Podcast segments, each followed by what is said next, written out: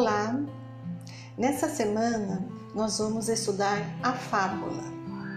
Fábula nada mais é do que uma narrativa cujo personagens são animais. Então hoje a fábula que nós iremos ver, ela se chama Os Urubus e Sabiás, do Rubem Alves. Os Urubus e Sabiás. Tudo aconteceu numa terra distante, no tempo em que os bichos falavam. Os urubus, aves por natureza becadas, mas sem grandes dotes para o canto, decidiram que, mesmo contra a natureza, eles haveriam de se tornar grandes cantores. E para isso, fundaram escolas, importaram professores, gargarejaram do ré fá, mandaram imprimir diplomas e fizeram competições entre si para ver quais deles seriam os mais importantes e teriam a permissão para mandar nos outros. Foi assim que eles organizaram concursos e se deram nomes pomposos. E o sonho de cada urubuzinho instrutor em início de carreira era se tornar um respeitável urubu titular, a quem todos chamam por Vossa Excelência. Tudo ia muito bem, até que a doce tranquilidade da hierarquia dos urubus foi estremecida.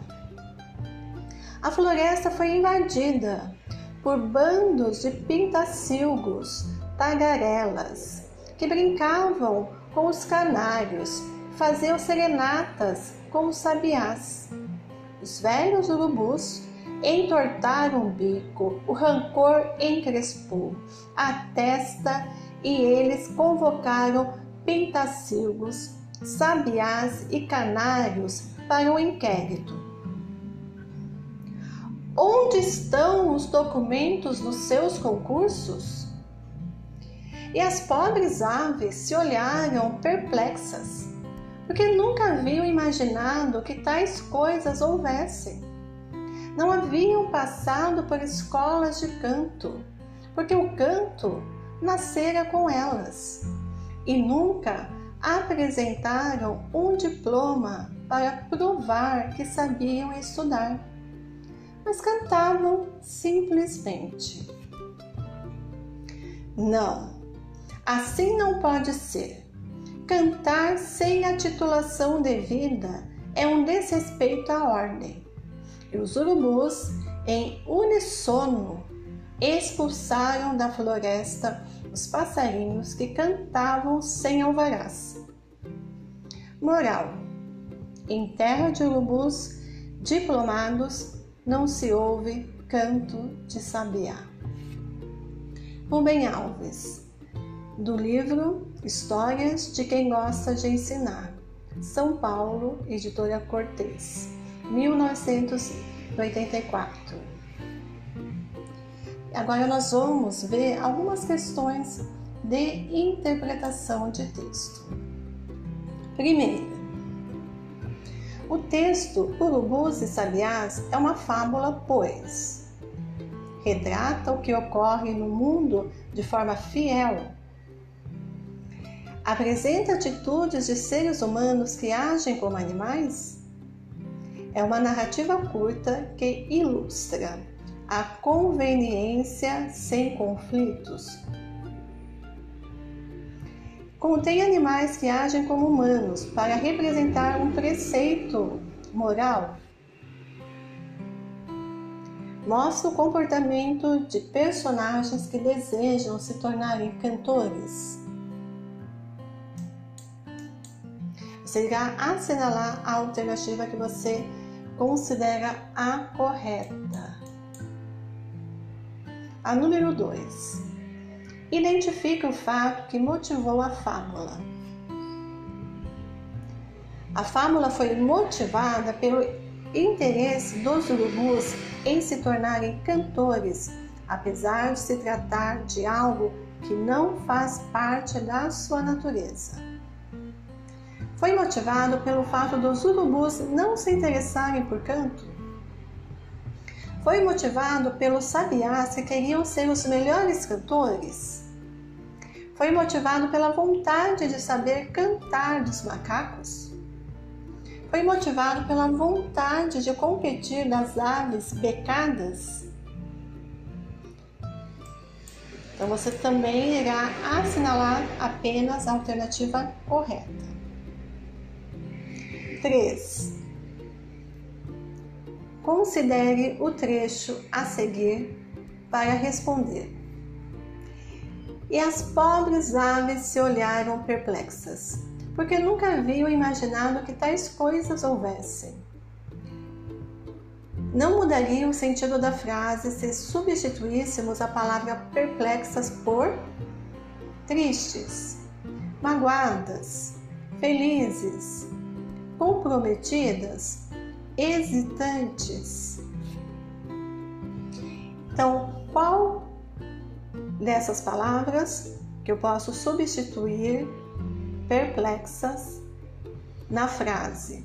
E as pobres aves se olharam perplexas, porque nunca haviam imaginado que tais coisas houvessem.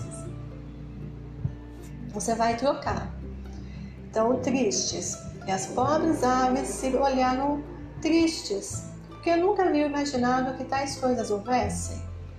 E as pobres aves se olharam magoadas, porque nunca haviam imaginado que tais coisas houvessem. E as pobres aves se olharam felizes, porque nunca imagina, haviam imaginado que tais coisas houvessem. E, tais pobres, e as pobres aves se olharam perplexas, comprometidas, porque nunca haviam imaginado que tais coisas houvessem. E as pobres aves se olharam hesitantes, porque nunca haviam imaginado que tais coisas houvessem. Então, você vai assinalar a alternativa correta. 4. Assinale a alternativa que aponte o clímax da fábula. Então, o clímax é o momento mais importante, é o ápice, o momento mais alto da história. A narrativa muitas vezes ela começa com a situação inicial, depois você começa a contar o conflito e aí vem o clímax, que é aquele momento mais alto, mais empolgante da narrativa. Então, qual é esse momento mais importante da narrativa? É quando os urubus decidiram se tornar cantores? Os urubus fizeram competições de canto entre si. Os pássaros invadiram a floresta. Os velhos urubus convocaram os pássaros para um inquérito. Os urubus fundaram escolas. Então, qual dessas alternativas que aponta o clímax, esse momento mais importante da história? Questão número 5. Como termina a fábula? Quando os velhos urubus entortaram o bico, o rancor encrespou a testa. Quando as pobres aves se olharam perplexas. Quando apresentaram um diploma para provar que sabiam cantar quando os urubus expulsaram da floresta os passarinhos que cantavam sem alvarás. Quando eles convocaram pintacilgos, sabiás e canários para o inquérito. Então você vai assinalar a alternativa que mostra como termina a fábula. Depois você vai revisar todas as questões, ver se você respondeu tudo adequadamente conforme você gostaria de ter respondido, e aí sim você vai clicar em enviar. E aí a sua atividade está pronta. Bons estudos!